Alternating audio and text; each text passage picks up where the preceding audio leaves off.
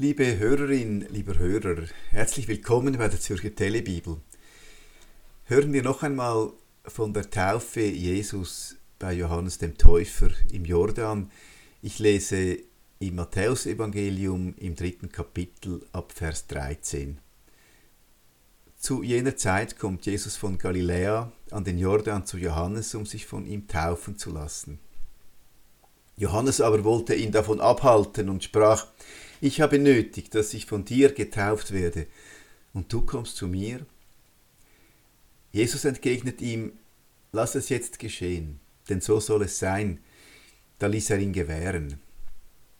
Als Jesus getauft worden war, stieg er sogleich aus dem Wasser, und siehe, da tat sich der Himmel auf, und der Geist Gottes schwebte auf ihn herab wie eine Taube.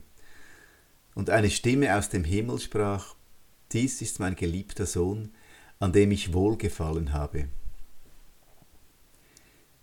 Liebe Hörerin, lieber Hörer, mit der Taufe im Jordan beginnt das öffentliche Wirken Jesu. Damit wird es nun quasi offiziell, dass Jesus der ist, der da kommen soll, der auf den alle Welt wartet. Nachdem er 30 Jahre lang ein ganz normales Leben geführt hat als Zimmermann in Nazareth, ist seine Zeit nun gekommen. Es ist immer wieder erstaunlich, wie sehr die Evangelien daran festhalten, dass sich der Weg Jesu aus einem ganz gewöhnlichen Leben heraus entwickelt. Aber natürlich ist die Taube, die Heilige Geistkraft, die über Jesus kommt, auch wieder mehr als nur einfach der Beginn seines öffentlichen Wirkens. Es ist in sich wieder ein Bild für Gott, der zur Welt kommt. Ein Bild, das Menschen seit jeher bewegt.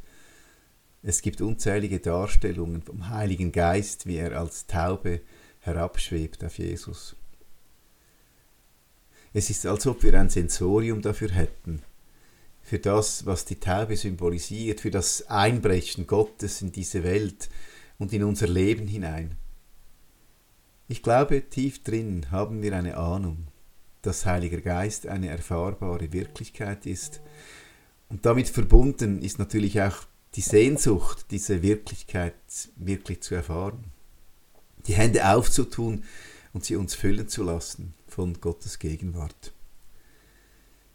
Wie es die Dichterin Hilde Domin sagt, dem Wunder leise wie einem Vogel die Hand hinhalten.